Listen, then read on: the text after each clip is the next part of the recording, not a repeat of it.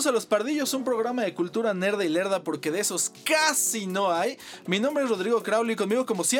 Ah, No, caray. no, no. Tenemos un, eh, un multiverso de señores sonrisas.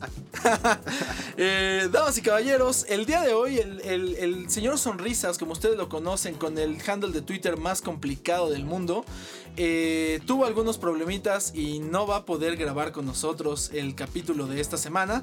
Sin embargo, como no los quiero sobresaturar con mis pendejadas, me he dado la tarea de conseguir...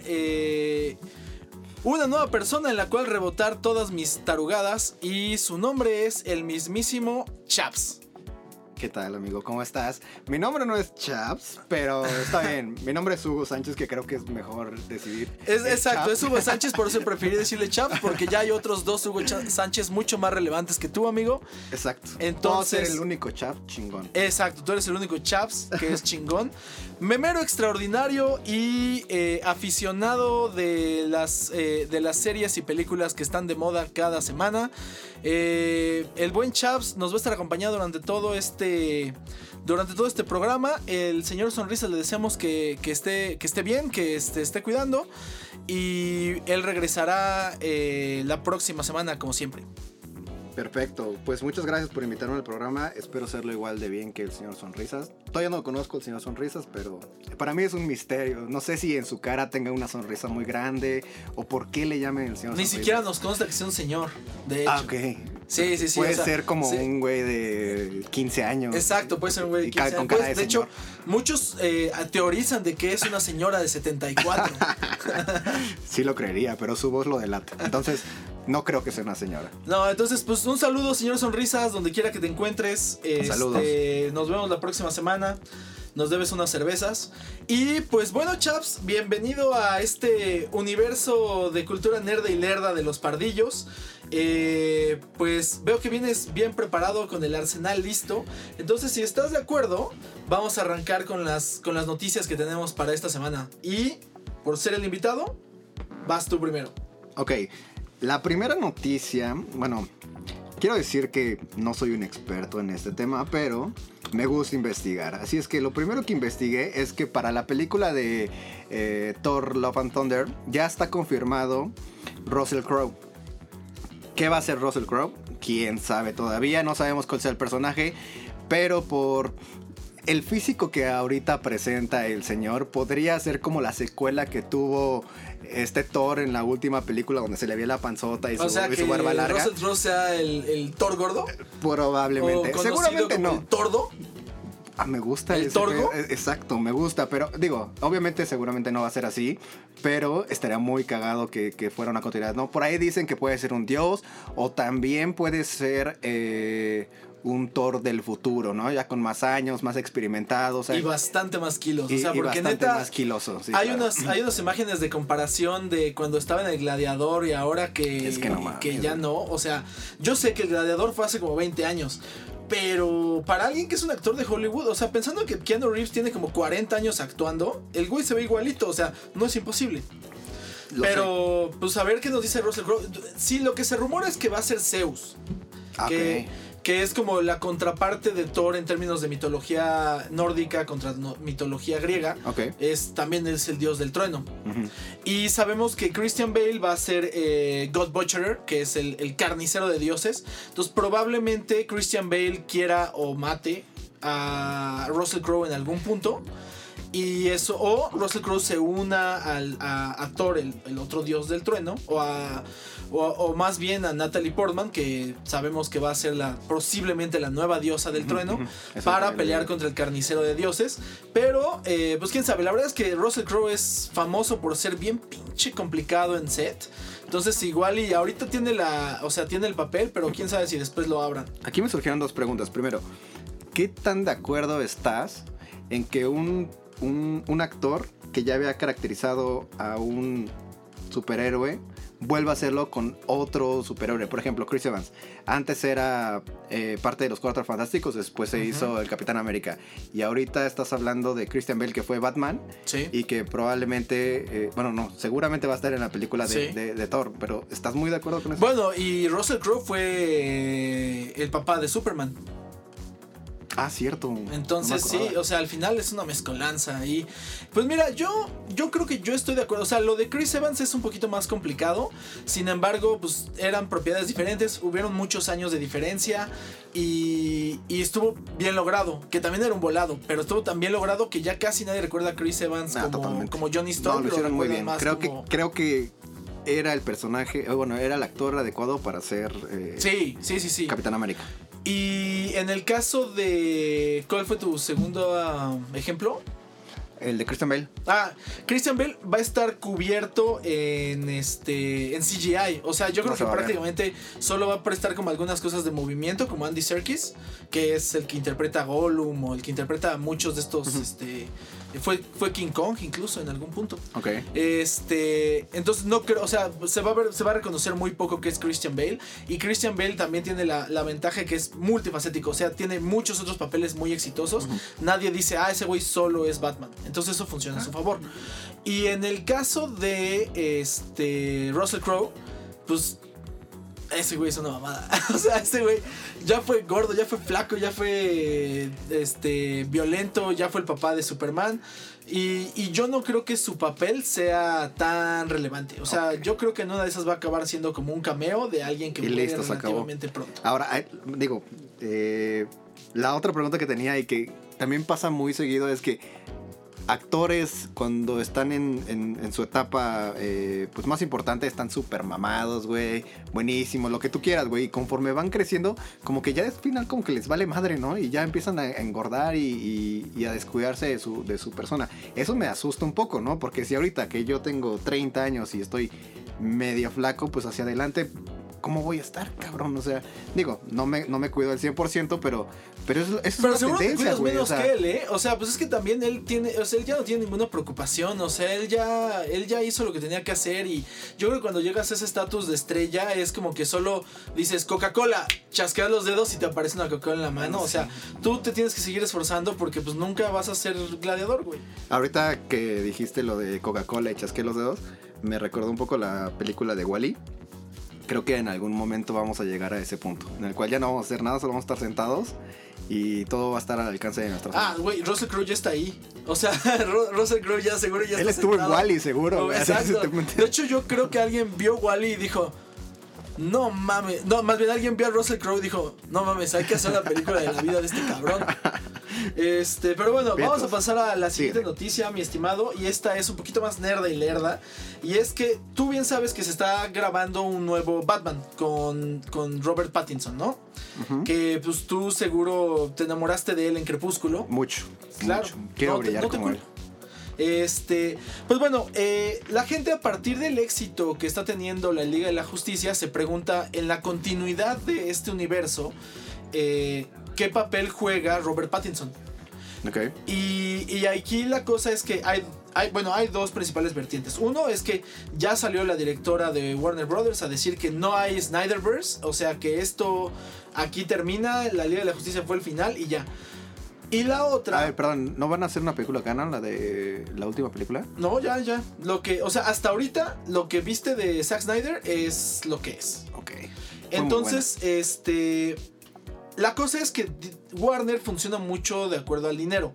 En realidad, aunque, aunque el fandom y la recepción crítica de la Liga de la Justicia es positiva y a todos nos gustó bastante más, Sí, sobre todo mucho. si la comparas con la de Joss Whedon, eh, en realidad no le fue tan bien en términos de números a nivel global. Se vio afectada mucho, obviamente, por la pandemia. Y dos, eh, por ejemplo, eh, bueno, estas compañías de streaming rara nunca comparten sus números, pero lo que sí se sabe es que Wonder Woman 84, que es por mucho una película inferior a la Liga de la Justicia de Zack Snyder, este tuvo muchos mar- muchas más reproducciones y tuvo un mayor éxito que la Liga de la Justicia. Entonces, digo, también afecta que la Liga de la Justicia, no mames, dura cuatro horas. O sea, tampoco. Sí, tampoco le dio mucho tiempo para explicar muchas más y cosas. que la primera de, la, de Wonder Woman tuvo mucho hype. Fue una muy buena película y entonces la gente quería saber qué pasaba con la, con la 2. Entonces, yo creo que eh, Warner se está curando en salud y entonces está, en caso de que después se animen así a reactivar el Snyderverse, están diciendo que la película de The Batman sucede en Earth 2. Ahora, para los que estamos un poquito más familiarizados con los cómics, Earth 2 es esta tierra que surgió a partir de un cómic de, de The Flash donde, donde se empieza a establecer esta parte del multiverso de DC. Como sabemos, Marvel y DC tienen muchos paralelismos, así como tienes a Vision, tienes a Martian Manhunter en el caso de DC, por, por poner uno de cientos de ejemplos. Eh, eh, pues eh, Marvel tiene a Hércules, DC tiene a, tiene a Zeus. Eh, y bueno, Marvel también tiene a Zeus. Pero bueno, eh, el punto es que en este cómic de Flash se descubre ya el multiverso. Y este. Y entonces aquí lo que se plantea es que hay otro, otro planeta Tierra que no tiene nada que ver con el que tú y yo vivimos. Donde hay otro Batman, hay otro, hay otro Wonder Woman, hay otro Superman. Y tiene sus, sus connotaciones. O sea, Superman en el otro, en Earth 2, pues no siempre, no siempre es bueno. Este, y hay como varias, varias cositas así que, que, pues la verdad creo que están padres. Y en este caso DC dijo, no, este Batman de Robert Pattinson está todo situado en, en Earth 2. Como diciendo, en caso de que este fracase, no nos arruine el canon de Zack Snyder. Y en caso de que queramos hacer eh, algo con Zack Snyder, no tenemos que incluir a Robert Pattinson. Entonces yo creo, o sea, en términos de negocio, va más por ahí. Eh, Earth 2 se ha... Eh, bueno, los que han visto Arrow, la serie de CW, que es esta serie de, pues, justo del superhéroe Arrow, este, que Marvel tiene a Hawkeye, DC tiene a Arrow. ¿Por qué no? Porque, pues, o sea, no hay tanta creatividad. Este, muchas veces ha sucedido en el Arrowverse eh, que hacen mención a este Earth 2. De hecho, por ejemplo, eh, King Shark, que ahora sabemos que es de los de los eh, del Suicide Squad de James Gunn, ha salido en el Arrowverse como el King Shark de, de la Earth 2. Entonces, eh, básicamente lo que están haciendo aquí en esta película es tratando de separar las dos cosas porque no saben qué va a tener más éxito en el largo plazo. Eh, igual, digo, yo espero con muchas ansias Batman. A mí no me importa si es Earth 2, Earth, eh, Earth 386. tiene buen elenco, como ya hemos dicho en otras ocasiones. Zoe Kravitz va a ser Gatúbela. Colin Farrell va a ser el pingüino. Paul Dano va a ser el acertijo. John Turturro va a ser este, Carmen Falcón. Y este. Y bueno, eh, Battinson como, como Batman, ¿no? Exacto. Qué cagado que. Pues es que es Battinson fue. pueda quedar con. Batfleck. No, pero no. Batichaps. Eh, todavía no queda ese, pero bueno. Eh, Chapsúbela. La verdad es que yo, como un espectador no tan fan de los cómics y estar metido en la Tierra 2 y no sé cuántas este, diferentes eh, opciones hay de, de universos, eh, al final de cuentas, creo que lo que nosotros esperamos es que se haga un buen papel, que sea una buena película y que nos deje con la expectativa alta hacia una segunda en caso de que pueda suceder. Claro, al final es lo que todos queremos. todos queremos ir al cine y pasarla bien. O sea, de eso se trata. O sea, hay mucha gente muy mamadora así de no, es que no se apegó al cómico. No, es que esto. La verdad es que a mí, como espectador, a mí me gusta Batman. Eh, vi el tráiler, se me hizo muy bueno, se me hizo interesante, un poco más oscuro. Eh, pero, pero al final de cuentas, yo creo que independientemente de que sea o no eh, Robert Pattinson, que creo que no es un mal actor. No, es un actorazo. Y, el hecho de que la película se vea oscura, creo que está bien. Creo que las películas de DC tienen. O sea, dejar de los chistes y el color y todo eso a Marvel está cool. Y que ellos se adueñen de ese espacio. DC que se adueñe de lo oscuro, de lo. Algo más, adulto, sí, totalmente. Pero bueno, justo brincando de DC a, Marvel, tú traes una, breve nota de, Spider-Woman.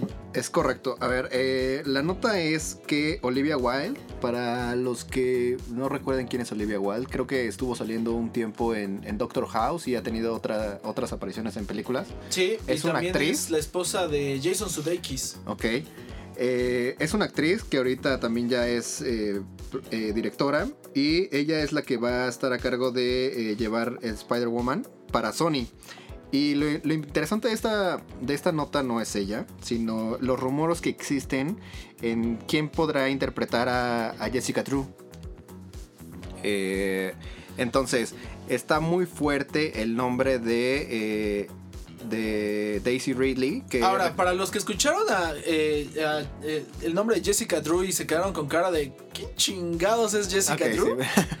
Jessica Drew es Spider-Woman. No confundir con Spider-Girl, que es este. Que es este. Gwen Stacy. Bueno, en, en algunos. En algunas iteraciones del cómic. Ajá. Eh, Jessica Drew es Spider-Woman, que es esta mujer como más grande que Peter Parker, que a veces medio se lo morbosea, de cabello castaño largo y de un traje rojo. Y ustedes recordarán, es- Spider, eh, Spider-Gwen es este, rubia, como Gwen Stacy, y es como más joven. Ok, bueno, el punto es que eh, muy probablemente eh, sea interpretado por Daisy Ridley, que eh, estuvo en, eh, en la filmación de Star Wars.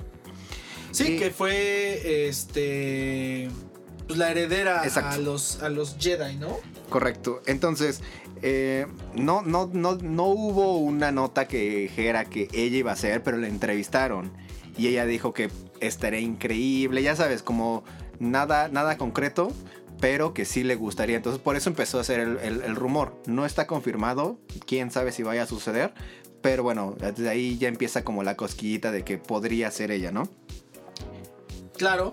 Y pues a ver, o sea, a ver qué sucede. La verdad es que eh, deseamos que Daisy Ridley no se vea encasillada en solo ser este un personaje de Star Wars. Como mucho tiempo le costó trabajo a Mark Hamill, de hecho hasta la fecha, pues aunque ha sido la voz del Guasón y más recientemente se le reconoce mucho por eso, Mark Hamill nunca dejará de ser Luke Skywalker en la mente de las personas.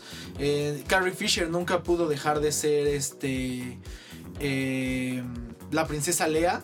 Eh, Harrison Ford sí, o sea, Harrison Ford tuvo Indiana Jones, pero también, o sea, la gente los usa más con Han Solo y creo que ese es como lo malo de ser un personaje tan icónico en una saga tan icónica. Entonces esperemos que Daisy Ridley se, se pueda deshacer de este manto de, de, de Rey parte de Star en, Wars, ¿no? style- en Star Wars para que pueda ser la nueva Spider-Woman. Que creo que de reconocer es que un actor pueda salirse de ese personaje y pueda convertirse en otro sin que la otra persona lo estén recordando. Digo, ahorita un ejemplo muy rápido que se me ocurre es el tema de Daniel Radcliffe.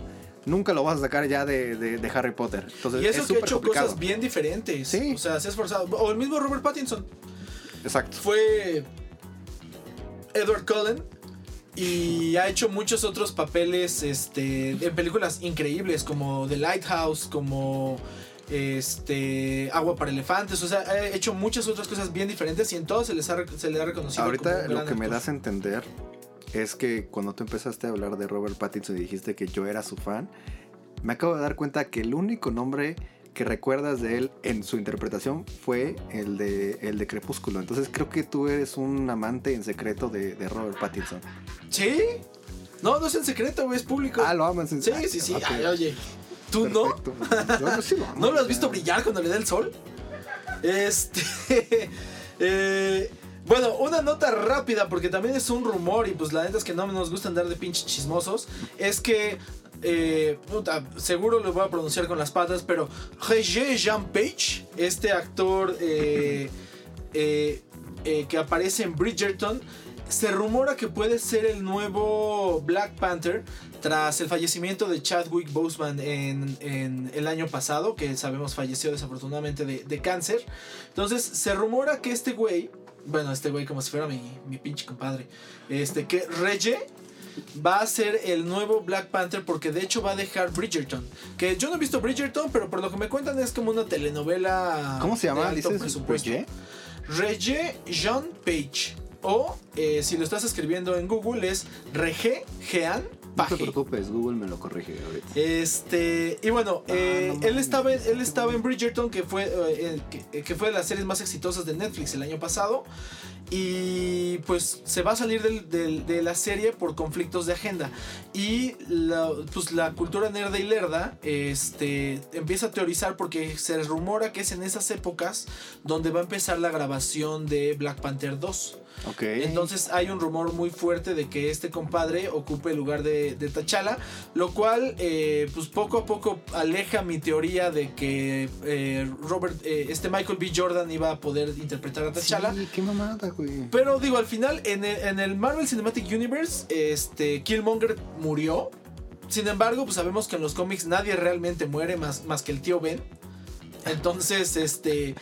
De ahí en fuera, pues bien lo podían haber revivido, pero pues a ver qué, este, qué sucede. Digo, tampoco creo que estaría mal. Obviamente él no va a ser eh, T'Challa. porque pues sería una falta de respeto. O sea, más bien seguro va a ser como un primo, va a ser como tachido o algo así. O el hijo perdido. Ajá, una está madre chido, así, ¿no? está chingón. No, la verdad es que estoy totalmente de acuerdo con esto. Digo, eh, Michael B. Jordan creo que era una muy posible opción. Eh, recordemos que él salió una- en- en- en- la película, él no podría ser. Eh, pero bueno, creo que podrían hilarlo, ¿no? Al final de cuentas se quedó como muy entre líneas y murió, ¿no? Entonces, para mí creo que podría ser un- una mejor opción meter a Michael B. Jordan. Aparte de, como dice su meme, es, es hermoso.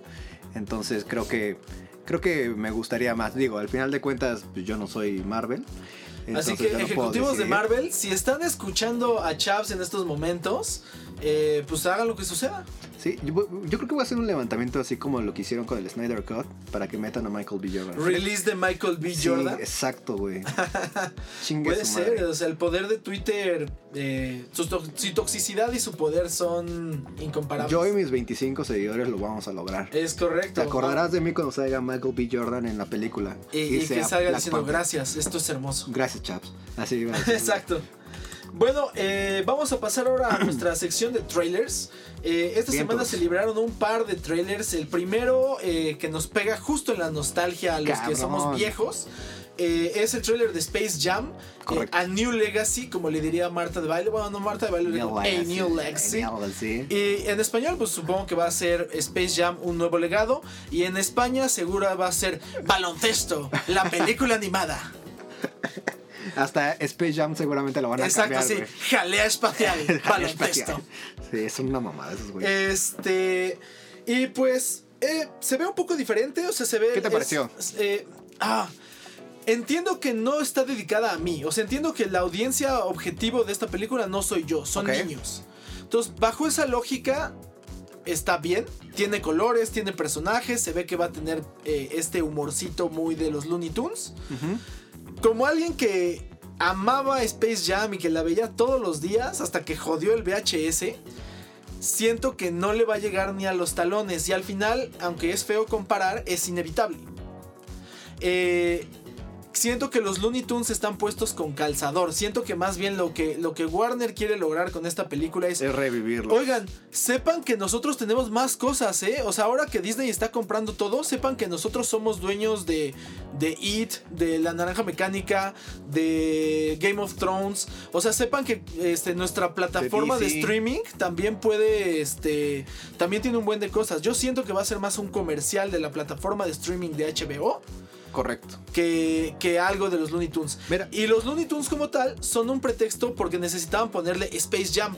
¿Por qué? Porque ahora la gente como, como nosotros, en una edad en la que trabajamos y quizá estaríamos interesados en contratar estos servicios, eh, pues obviamente algo que tenga la palabra, las palabras Space Jam encima lo vas a ver. Entonces, por ese lado, me parece que está un poco chafa. No me hubiera molestado que fuera un remake. O sea, no me hubiera molestado que agarramos la misma historia. Como, como Jumanji. Ajá. No, bueno, no, porque Jumanji no es un remake. Jum- Jumanji es una continuación. Un remake sería que agarren la misma historia y, ahora con LeBron James y que se vea visualmente se vea más chida. Pero pues la verdad es que aquí, o sea, se pierde el hijo de LeBron James. Eh, él va a rescatarlo y se encuentra con Don Cheadle. Y Don Cheadle. Ah, bueno, digo, igual entiendo que es un trailer, ¿no? Pero sin mayor justificación es para salvar a tu hijo, échate un partidito de Ah, básquet sí, sí, conmigo y mis mamada. Cuando yo, cuates. cuando yo estaba viendo el tráiler y dije, ¿qué, güey? O sea, no, no hay un motivante más grande, güey. Sí, es como, no. güey, juega conmigo básquet. Ajá, exacto, porque eres LeBron. No o sea, güey, si se hubiera perdido el hijo de Messi, entonces le hubiera dicho, juega amigo foot. Exacto, güey. O sea, O sea, qué bueno que no se perdió el pelón de Brazzers, porque si no, güey. La película hubiera durado solo 8 minutos. muy cabrón, ocho minutos, ¿eh? Sería un pinche dios, güey. Este. Y pues al final, eh, pues LeBron James se vuelve animado, cosa que tampoco me gusta tanto. Yo, No, eso sí me gustó. Yo quería más cosas como tipo eh, Roger Rabbit o como tipo Space Jam, o sea que Michael Él Jordan fuera sigue siendo real. de carne y- y hueso. Exacto. Y luego, pues ya, se- la otra es que cuando él se hace real, los Looney Tunes se hacen de CGI y eso tampoco me encantó. ¿Por qué no dejarlos, este... ¿Por qué no dejarlos normal? O sea, animados y, y LeBron normal. Eh, no sé, o sea, obviamente la voy a ver porque pues Nostalgia. Para, por nostalgia y para poder hablar de ella en este maravilloso programa. Y, pero sí creo que va a ser difícil que yo salga diciendo, me gustó. O sea, obviamente no es una película a la que le tienes que criticar así de claro, porque el guion y la fotografía. No, o sea, es Space Jam, o sea. Pero aún así una película. película me puede o no me puede gustar. O sea, Totalmente de acuerdo contigo. Mira, yo cuando la vea no voy a ir con la expectativa primero de comparar. O sea, hacemos mal en comparar una película con otra porque al final de cuentas fue en un momento diferente donde incluso los Looney Tunes eran mucho más famosos. Hoy en día es bien raro ya encontrar algo de los Looney Tunes activo. Eh, las nuevas generaciones yo creo que no lo conocen tanto como nosotros. Entonces, el primero es no comparar la película. Segundo, el, el, el tráiler per se creo que se me hizo bastante interesante, divertido. Eh, a mí sí me gustó el que eh, LeBron pasara a, a- a hacer un, un Sí, mono animado. digital. ajá. Eh, bueno, pues no, fue, no es tan digital. Bueno, o sea, sí es digital, pero da el look and feel de que es animado a la antigüita, ¿no? Exacto. No, no, no, después, cuando ya se ponen a jugar. Ah, no, pues él no está animado, él sí es, es LeBron Ah, real, cierto, fue- Sí, fue él no lo hace. CGI. Ok, ok, regresemos. Este, um, eh, entonces eso me pareció interesante. Digo, no sé, creo que también la voy a ver en inglés y en español. Porque estaba viendo que creo que el que hacía Box Bunny ya falleció. Entonces también En es- inglés, sí. En Ajá. español no, en español es el hermano de Rafael Inclán. Es el mismo que es la voz de Shrek. Ah, ok, entonces eh, eso también podría estar influyendo un poco a las personas que conocen cómo, cómo hablaba antes Box Bunny, ¿no? X, es, es un. Que además, es digo, no afecta porque nosotros crecimos con el Box Bunny doblado al español, que la no, neta. viejo. Sí, Ah, o sea, creo que ahí no, no- a nosotros como tal no debería afectarnos tanto. Pero. Pero en general te da hype. O sea, sí la quieres ver. Totalmente. Sí, Sí, no, por supuesto que la voy a ver. O sea, ¿cuándo, cuándo sale? Decía En en julio. julio, ¿no? Sí. Julio. Y eh, también en julio va a salir otra nueva película que es la segunda, eh, el segundo tráiler del que vamos a hablar ahorita. Sí, exacto. Que eh, este, pues mira, salió ya un. Es el tercer tráiler. O sea, porque también he estado pateando la película muchísimo. Por Según yo, este es el la- oficial, de la oficial, ¿no? pandemia. Todos han sido oficiales. Solo que, pues, por lo mismo de que fueron pateando la película, este. Pues tienen que seguir manteniendo el hype, entonces han ido sacando cada vez más trailers.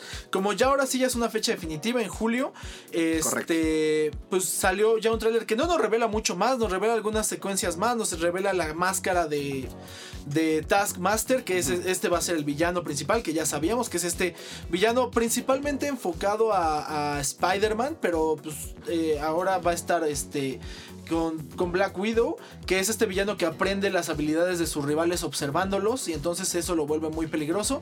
Y vamos a ver el origen de, de esta agencia rusa que crea a las Black Widows. Y este, pues la verdad es que eh, Marvel no decepciona, la verdad es que Marvel tiene, o sea, tiene unas películas medio malonas, pero estas las secuencias de acción se ven chidas, se ve, Sí. se ve bastante interesante. Eh, ¿A ti qué te pareció?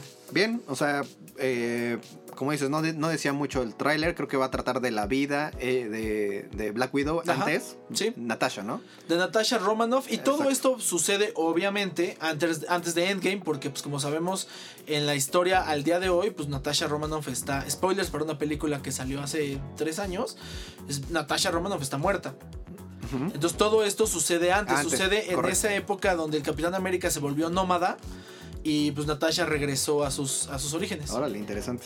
Entonces, eh, realmente no tengo tanta expectativa con esta película. Creo, eh, o sea, en, en mi mente es eh, respecto al, al Girl Power, ver cuál es mejor película, ¿no? Si Wonder Woman o va a ser la parte de Black Widow desde mi perspectiva.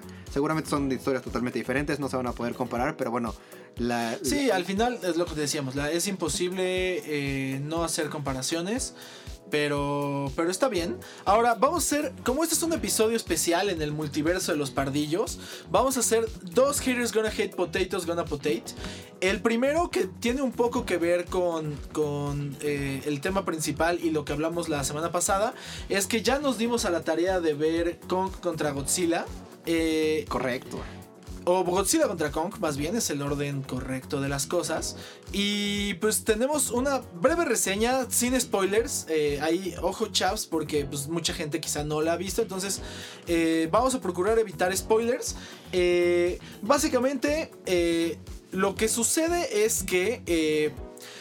retomamos la historia donde la dejamos y, y si tienen duda de dónde quedó la historia, échense el capítulo anterior de Los Pardillos donde hacemos un- una, Una reseña, recapitulación de todo el Monsterverso. Bastante interesante, ¿eh? váyanlo a ver. Creo que yo como espectador que no vi todas las películas vale mucho la pena. Te informas de la parte de Godzilla, de la parte de Kong, entonces chéquenlo. Es muy buen capítulo. Y entonces llegamos a esta parte donde a Kong lo están cuidando de que Godzilla no venga y se lo chingue.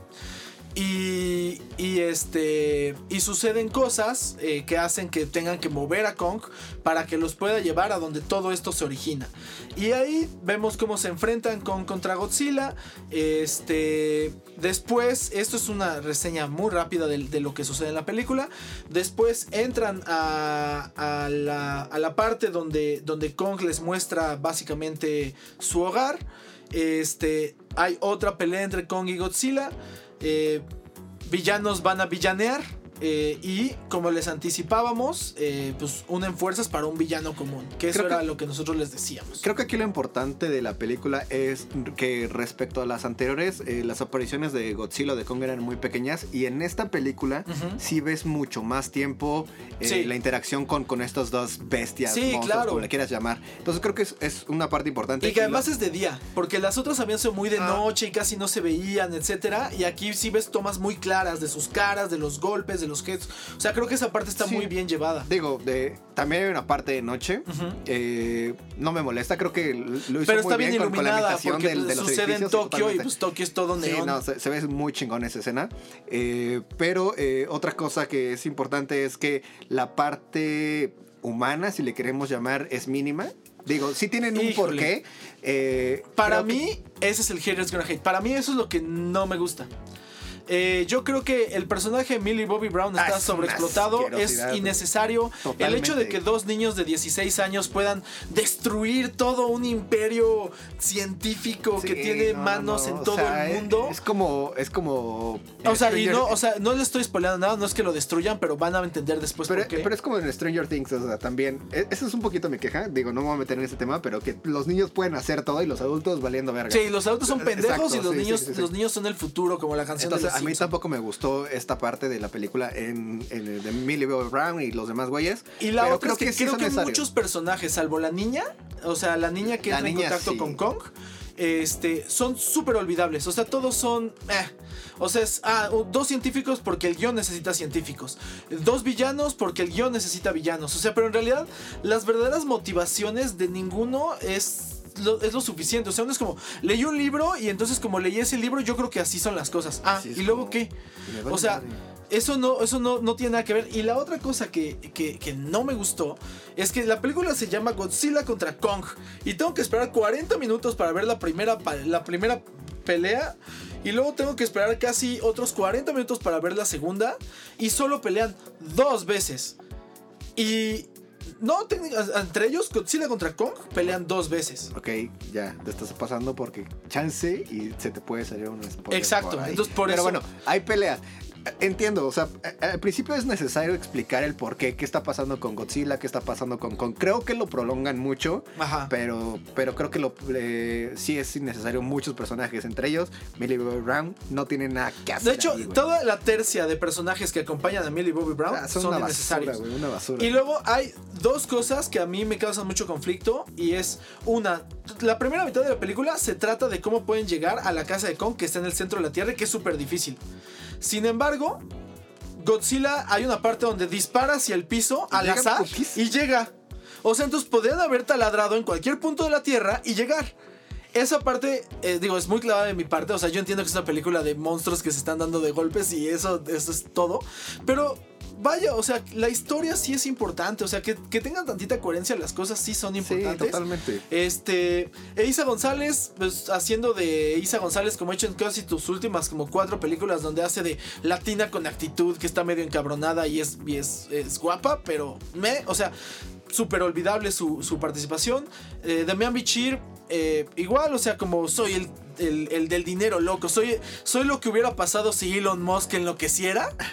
Este, Sí, totalmente. Digo, ambos con muy buen inglés, ¿eh? Por cierto. Sí, es lo que, es lo que iba a reconocer. Digo, esta Eiza González donde vi en Baby Driver, Ajá. Eh, desde ahí dije que su inglés era muy bueno, pero me sorprendió Bichir, ¿eh? O sea, creo Sí. que no está tan marcado el poder mexa ahí. Sí, no, Marta de Baile bien. estaría orgullosa. Sí, totalmente. Entonces creo que creo que es eh, importante reconocer esto, ¿no? O sea, al final de cuentas, pues son actores mexicanos y creo que eso lo, lo hace, pues en cierta parte importante para nosotros, que la estén rompiendo o no allá, O pero sea, que, pues, que vayan vaya avanzando, bien. ¿no? Y si están, están echando ganas y, y- y, pues tienen talento, que, que lo hagan bien. No importa si son mexas, si son salvadoreños, si son de Wakanda. Que, con que no se vuelva eh, como chiste que luego tenemos en, en México que ves una película mexicana y sabes que trae una Marta Gareda Sí, o un bichir. huevo trae- o- o- o en un- Estados Unidos que se vuelva el ah, trae un bichir también. Exacto, O una sí. Isa González, güey.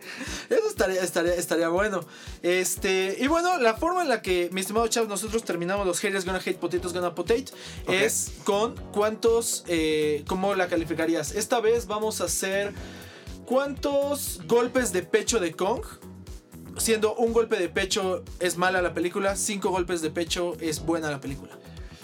Híjole, yo le daría tres golpecitos y medio de pecho de Kong. O sea, o sea, un go- tres golpes y un pellizquito de pezón. sí, así en, en el nipple, uno y uno, así para que se haga la mitad. Creo que creo que eh, no es mala.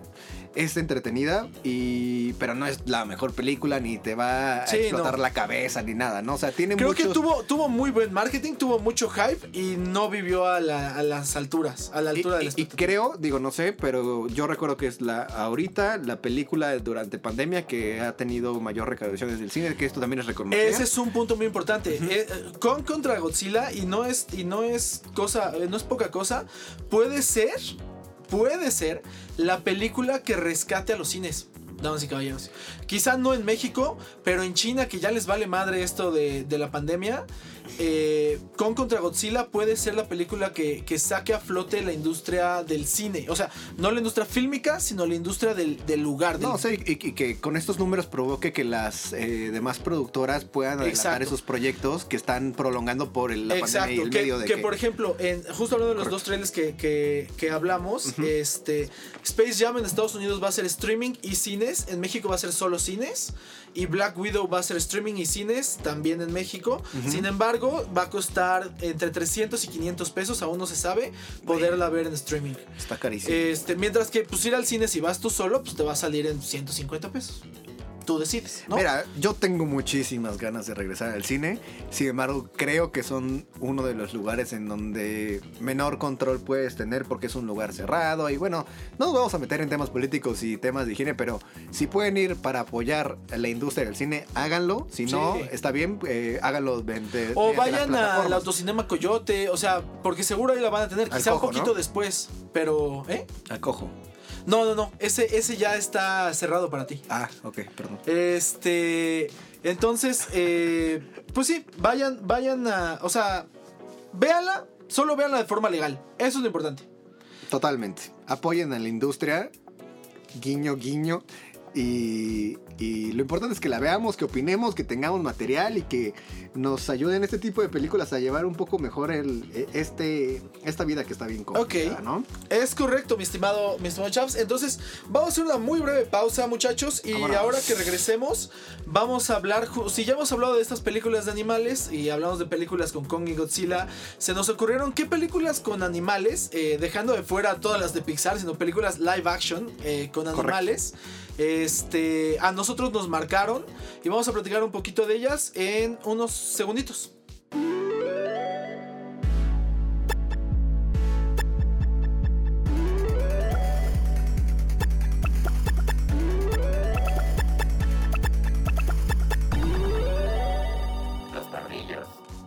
Estamos de vuelta en Los Pardillos, en este programa especial del Pardillo Verso, donde el señor Sonrisa se convirtió mágicamente en Hugo Sánchez, no el futbolista, Ni el de Club de Cuervos. ni el de Club de Cuervos, sino el tercer Hugo Sánchez más. el más verga de eh, todos, ¿eh? ah, Pitudo, güey, y todo. ¿Ah, sí? Sí, cabrón. Ah, mira, mira, el Digo, que- dime de qué presumes, pero está bien.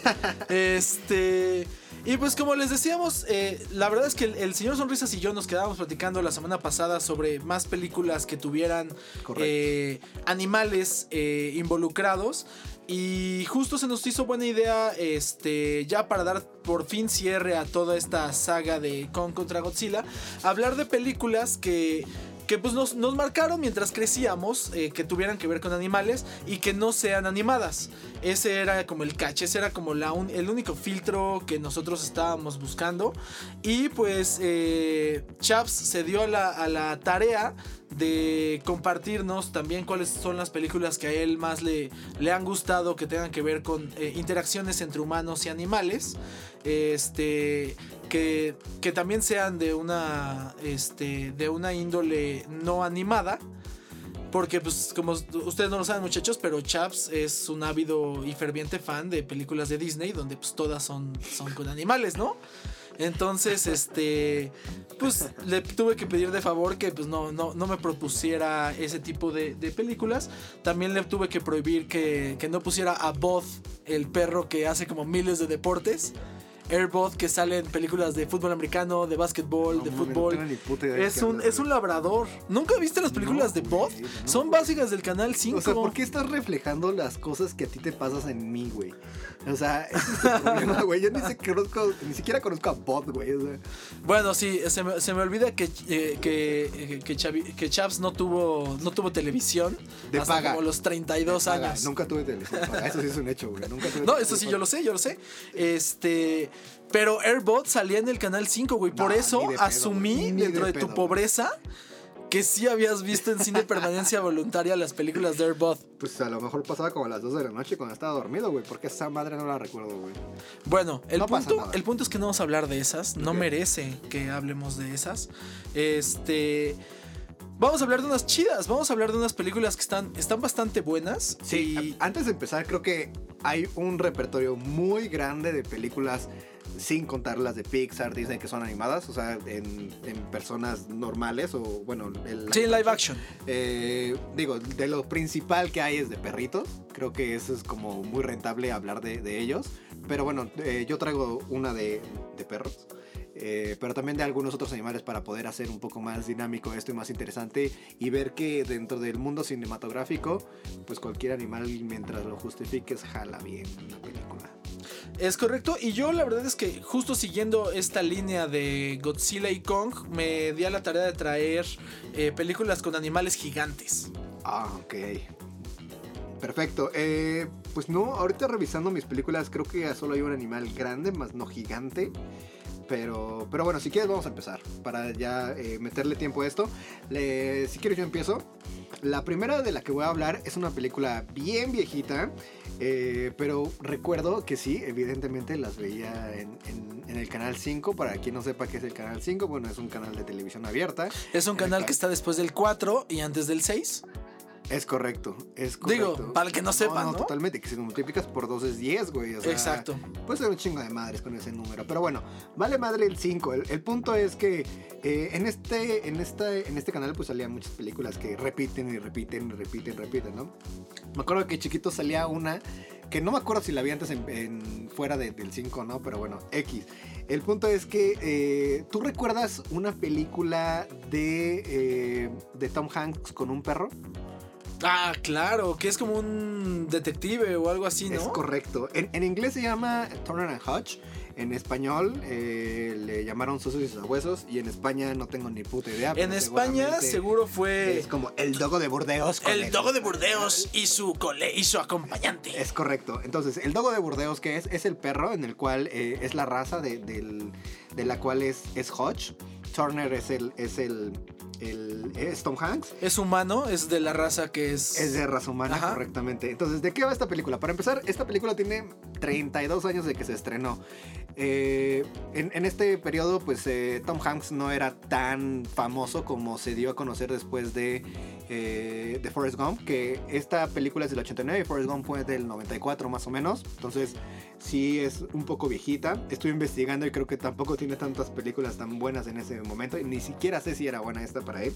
Pero bueno, al final de cuentas, ¿de qué trata esta película? En general, Tom Hanks es un policía en el cual pues es muy ordenado, muy muy pul- pulcro y la chingada y al final de cuentas eh, dentro del caso le ponen a un perro policía que trabaje junto a él, se lo lleva a su casa y bueno, este perro eh, si no conocen qué es un dogo de Burdeos pueden eh, buscarlo para ver cuál es el tipo de raza, pero es de los perritos que tiran baba a más no poder, entonces es, es sucio, entre comillas, eh, el hecho de que exista nada más, ¿no? Por la baba que tira. Entonces, bueno, pues, ocurre una serie de cosas dentro de su casa que le mancha los zapatos y hace un desmadre dentro de él. Con la convivencia, pues, ¿qué pasa? Pues que se empieza a cariñar con el perrito y todo el pedo, y empiezan a resolver casos. Y, eh, y bueno, eh, me gustó, pues, pri- primero porque pues es la, típica historia de, la convivencia con el perro, con, con- un humano, que, que realmente, eh, saliéndome un poco de contexto, últimamente he tenido convivencia con, con dos perritos y yo antes era de las personas que veía a las personas a, a- a personas que tenían eh, perritos y decía, güey, ¿por qué le abras así, cabrón? O sea, de, ay, chiquitita, la madre esa es como, no mames, es un perro. Pero no mames, te pasa cabrón, güey. O sea, lo vuelves parte de ti, güey. Entonces por eso incluí esta película. Porque. ¿Y si era al- un perro o era un perro culas? No, no sé. no, ese también lo O sea, al final de cuentas sí te empiezas a encariñar y eso es lo que pasa en esta película. A pesar de que este güey tenía su rutina y era muy pulcro y este perro llegara a destrozar algunas cosas, lo empezó a querer y empezó a, a- a tener un afecto por él. Al final de cuentas, eh, digo, esto es un spoiler alert, pero... De una o película sea, de hace 32 años, Sí, muchachos. totalmente. tampoco- O sea, que, que- que ahí va mi pregunta ahorita. Te, ¿Hasta qué punto deja de ser spoiler una película? Seis horas después del... No, no es cierto. No, yo diría que... Antes para mí era cuando la película deja de estar en el cine. Porque si, si, si no te importó tanto como para irla a ver en los dos, tres semanas que estuvo en el cine o el mes que estuvo en el cine, pues no te importaba tanto la película. Entonces para mí era, antes era eso. Ahora en la era del streaming, yo normalmente, para mí dos meses creo que es algo de, bueno, ya te, ya, o sea, ya tuviste suficiente tiempo para... Ok. Yo, yo creo que depende mucho. del Pero grupo 32 con el que años definitivamente me parece una apuesta segura que no le estás arruinando nada. nada. O sea, ¿tú ya la viste? ya claro, pues yo también tuve Canal 5. Ah, perfecto. Entonces sabes en qué acaba. No me acuerdo. Maldita sea, te voy a spoilear. No importa. Sí, porque, ajá, dime, Eh, dime. eh, el punto es que también me gusta esta película porque, sí, lamentablemente, Hodge fallece. Hodge es el humano. No, Hodge es el perro. ok. Estaría atención, chingada madre, güey. Este, no. Hodge es el que muere, güey. Y lo mata el perro. ¿Cómo muere? Eh, pues eh, En- defendiendo a, a Turner en un encuentro policíaco, ya sabes, típico. Eh, entonces, eh, pues no es la típica película en la cual el perro siempre vive y siempre feliz. O sea, sí tiene una parte triste, ¿no?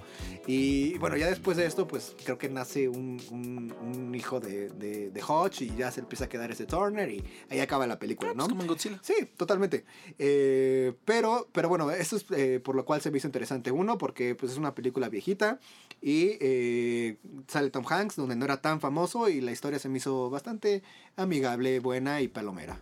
Vientos. Eh, pues mira, a mí justo manteniéndonos en esa, en esa nostalgia este, ochentera, eh, yo justo traigo a Tiburón, que es de la 1 sobre todo, que es esta película este, dirigida por el gran Steven Spielberg, que justo, bueno, no es ochentera, de hecho es de 1975, yo abusé con, con mi con mis años. Este, que en inglés se llama Jaws, en español en México se llamaba este Tiburón. Seguro en España se llama Fauces o Mandíbulas o algo así. Este es una, es una película inspirada en un, en un libro. eh, bastante, bastante bueno. O sea, bueno, ¿Lo del mismo nombre. qué pedo? Porque sí latinaste. ¿Qué? Fauces o mandíbula. ¿Neta? Sí, no, no sabía. No, pues solo se me ocurrió el nombre más ridículo que los españoles podrían asignarle y pues por algo tienen esa fama, amigo. Ok. Este es una película inspirada en un, en un libro, eh, dirigida, como te decía, por, este, por el gran Steven Spielberg. El gran éxito de Steven Spielberg, porque él ya había dirigido un par de películas antes, pero este fue lo que lo, lo que lo consagró a ser uno de los principales directores en Hollywood, porque el presupuesto fue de 9 millones, que a nosotros nos puede sonar como poquito, pero en ese entonces 9 millones de dólares era muchísima lana para una película de este tipo. Ok.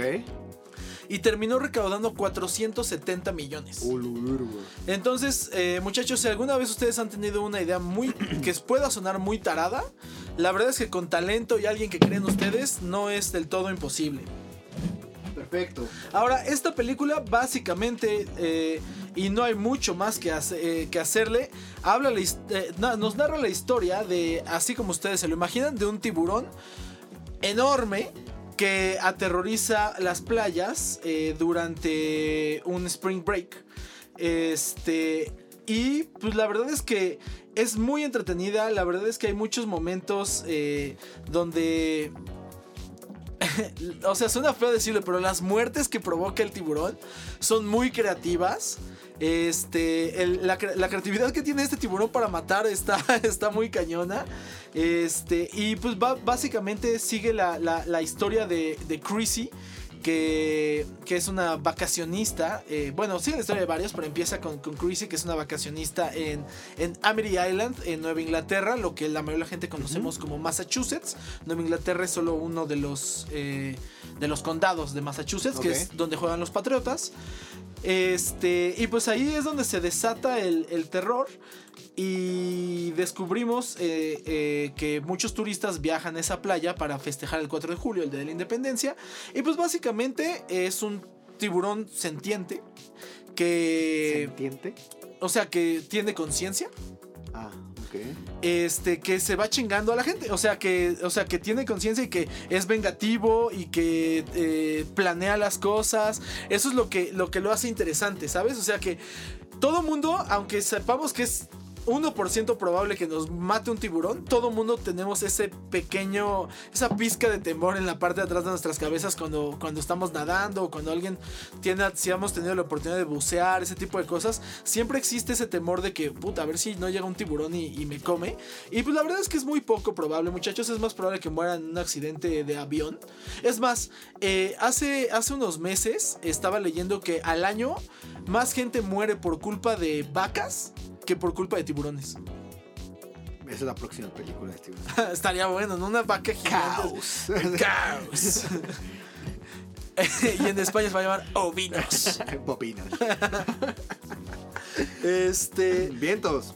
Eh, esta película creo que nunca la he visto, pero sí es un clásico, o sea, creo que debería de verla. Entonces, de tarea me voy a llevar a ver esta película para ver qué tan buena está, pero parece entretenida. Te digo, no voy a dejar nada al final de cuentas. Y si alguien pero- tiene ganas de, de leer el libro, eh, el libro fue escrito por Peter Benchley. Y es, eh, obviamente, predecese a- precede a la, a la, a la película. Eh, la verdad es que no es, o sea, él es un director, es un escritor que se hizo mucho más famoso por gracias a la película y no tiene muchas, muchas obras literarias eh, después de eso. Y pues ta- también básicamente nos dio grandes películas de cine, o sea, nos dio eh, el hecho de que Steven Spielberg se ganara el derecho a dirigir cosas mucho más grandes. Después se fue a dirigir ET, se fue a dirigir otra de las películas que tengo en este listado. ¿a ti te gusta este?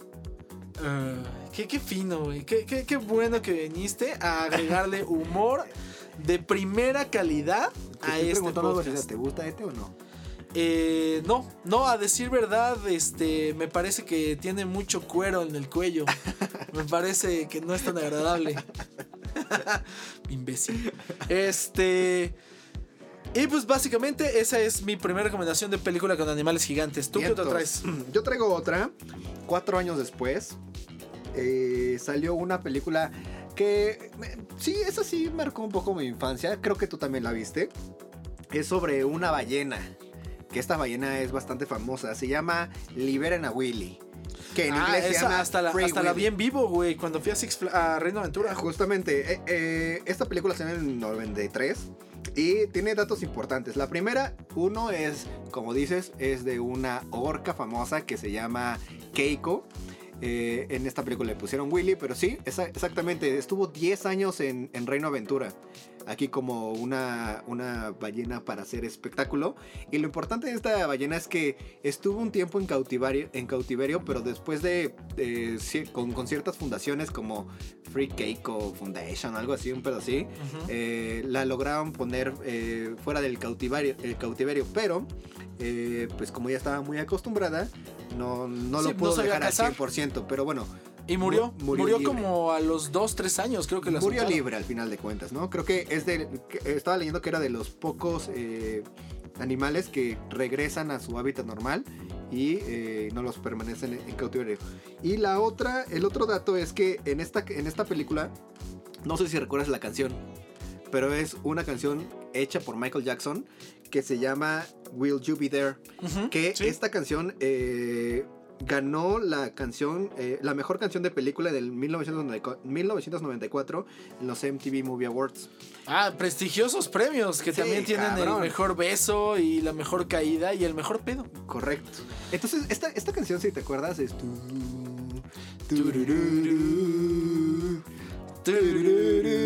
Sí, claro, sí, sí, sí.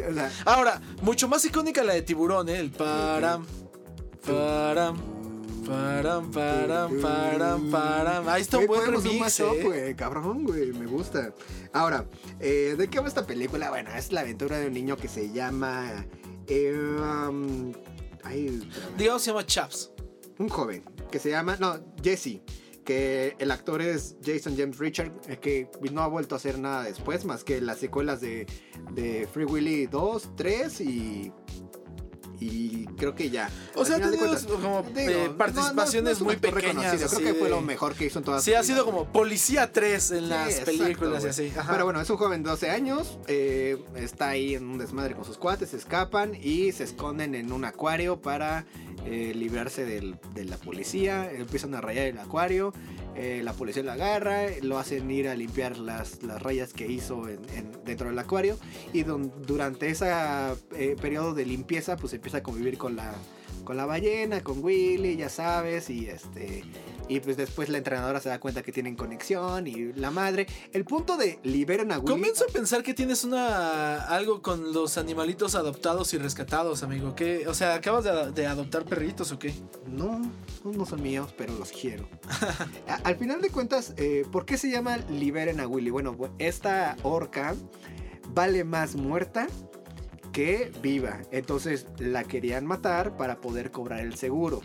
De esto se da cuenta este, este brother que se llama Jesse y que la intenta liberar y la chingada y ya saben. Y como ¿no? sabemos, los niños son siempre mucho más Ah, no capaces mames, que los o sea, adultos. ¿Qué pedo con Estados Unidos? O sea, los niños mexicanos estamos bien idiotas, güey. A las 12, eh, a los 12 años, güey, estaba sacándome los mocos mientras Sí, estos están estabas coleccionando tu orca, álbum de güey. Dragon Ball, güey. Sí, exacto, güey. O sea, qué cabrón ser un niño de 12 años en Estados Unidos. Bueno, el punto es que eh, eh, esta película creo que sí la recuerdo bastante y creo que se hizo bastante famosa por lo mismo de que la ballena estuvo mucho tiempo aquí, eh, 10 años en, en Reino Aventura, entonces eh, creo que la hace bastante importante. Y de aquí, bueno, pues eh, si queremos hablar un poco de, de- de conjeturas mexicanas, eh, cuando... Sale un cuando bichir. vas al... No, eh, no, no, no, no sale un bichir. Un bichir hace la voz de, de Willy. Probablemente y no lo sabía. No, lo, lo cagado de esto es que cuando vas al baño, hay una expresión que hace referencia a esta película. Cuando dices, güey, ¿a dónde fuiste? Le dices, fui a liberar a Willy, güey. Entonces, desde ahí viene, desde esa película, güey. Cuando liberas a la ballena, imagina esa ballena cuando tú vas al baño. Sí, cuando le estás cortando ¿Y la qué, cola está- al qué es lo que estás liberando? Exacto, cortándole la cola al Saiyajin, estás haciendo el topaz, lo que tú quieras, güey. Una de las expresiones es, fui a liberar a Willy. Me, me- me da gusto que estás elevando la cultura de este, de este podcast de cultura nerd y lerda, amigo. Exacto, güey. Me siento Entonces, orgulloso. Ya saben, ¿eh? Cuando no quieren decir fui a echar lo que quieran, fue a liberar a Willy y ya saben de dónde viene, chavos. Pero bueno, vámonos con la siguiente que te toca a ti. ¿Cuál traes? Mi siguiente recomendación es eh, Rampage, Oh, Rampage. también conocida como Devastación. Ay, güey. Que yo continúo con estos eh, animales gigantes y es, eh, es una situación muy similar al caso de Scylla, que como sabemos es una lagartija que se vio afectada por rayos eh, de la Segunda Guerra Mundial. Eh, digo, por la, por la bomba nuclear de la Segunda Guerra Mundial. Ajá. En este caso, eh, pues básicamente Es hay... que- eh, perdón, ¿es donde sale Dwayne Johnson? Dwayne La Roca Johnson. Una de las como 18 mil películas que tiene porque es el, el actor que más ingresos genera en taquilla en Hollywood. Este, él básicamente es un zoólogo que es amigo de un, de un este, gorila albino. Que él y otros dos animales se ven afectados por, por un patógeno pe- peligroso. Que los, que los vuelve eh, ultraviolentos y gigantescos. Ah, la. Y esta película está inspirada eh, eh, en un medio cultural un poquito menos loable que los libros y es en un juego de video. Y básicamente, o sea, la película no tiene mucho fondo, pero cuando yo te platique del juego de video te darás cuenta que tiene menos fondo. Este juego de video era de esos típicos de maquinitas Ajá. de farmacia donde tú podías elegir entre un gorila, un lobo o una lagartija y te, este, y te iba- eh, y ibas destruyendo edificios. Ok. Y comiéndote gente y llegaba la policía y si perdías era porque te caías, etcétera. Pero el videojuego no tenía más que eso, era solo, este es, un, este es un nuevo edificio, destrúyelo y listo, no te caíste y no moriste, entonces pasas al siguiente nivel. O sea, no tenía mayor historia. Y el juego tenía ese mismo nombre, Rampage. Ahora, la diferencia entre el juego y la película es que en el juego cuando perdías, descubrías que el gorila o el lobo o el cocodrilo en realidad eran personas que habían sido afectados por este, por este patógeno. En la, en la película no, en la película son animales que se ven afectados y, y listo, o sea, en ningún momento es un, es un hombre convirtiéndose en animal. Este, obviamente no hay un ser humano más poderoso que Dwayne La Roca Johnson para controlar a todos estos animales. Logra convencer a su amigo gorila este, albino que pues echa un quien vive con los otros dos monstruos. Hay destrucción de edificios. eh, la Roca se ve mamadísimo e hiperbronceado en su- en todas las escenas. siempre. Este. Y pues la verdad es que no hay mucho más que eso. A mí esa película me trajo nostalgia por el videojuego y me pareció entretenida en el sentido de, bueno, estoy viendo animales ficticios destruir y, eh, edificios, que era lo que yo venía a ver. Y pues uno que otro chiste de, de la roca y un poquito de acción y drama entre humanos. Nada que sabemos que siempre que hay animales gigantes de por medio, el drama entre humanos es lo menos importante. Esta película eh, es, yo creo, la más reciente de todo nuestro conteo. Esta película es del año 2018. Ok, correcto. Eh, estoy viendo que es un gorila bastante Albino. grande, pero bastante albino también, pero no, no llega a tamaño de Kong, ¿no? O sea, no podemos poderlo a luchar a... Es, ¿sabes? Es no sé cómo se llama, cosas no pe- se llama... eh, ¿Cómo se llama este güey? Eh, ¿Dwayne La Roca Johnson? No, güey, el gorila, el albino. Ah, no me acuerdo.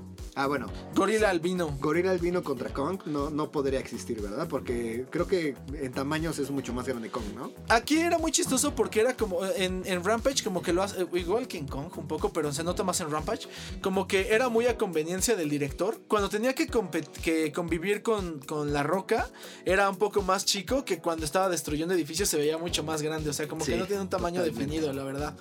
Pero quizá Kong, que, o sea, antes de, de Godzilla contra Kong, o sea, cuando es la de Skull Island, es un Kong más bebé, por eso no es tan grande. Entonces puede ser que esos dos, esos, que, que Gorila Albino y Kong sí se pudieran dar un quien, Kong bebé se pudieran dar un quien vive. Ok, de acuerdo. Bueno, nada más para comentar esto, que creo que es importante también apoyar a la comunidad podcastera. Si no saben quién es Dwayne Johnson y de dónde vino, pueden pasarse al otro podcast que se llama Balón Suelto. Y ahí pueden escuchar el origen de Dwayne Johnson y de otros deportistas. Váyanlo a ver, está bastante bueno. Y eh, esa es mi recomendación ah, partiendo de Dwayne Johnson. Y siguiendo con esto, la siguiente película ya para cerrar de mi parte es una que realmente eh, me gusta mucho. Eh, es una franquicia, de hecho, de, de, esta, de un libro de un escritor que se llama Pierre Boulez, o Boulez, no sé cómo se pronuncia, pero bueno, eh, Le Planète de Singes, o Singes, que es el planeta de los simios. ¿Tú has visto las películas? Sí, Perfecto, yo he visto las últimas tres. es lo que te iba a preguntar. ¿Nos vas a hablar de, de las originales de los 70, 60, 70? Voy a hablar de un la de Tim poquito Burton, nada que más es para que, conozca, para que conozcamos un poco la, la, la, franquicia. Ajá. En el cual la primera película que salió en el 68 y de ahí salieron otras cuatro del 68 al 73, las cuales fueron dirigidas por, eh, producidas por Arthur P. Jacobs. Eh, eh, pero en el 73 muere y pasan a ser propiedad de Fox, esta franquicia.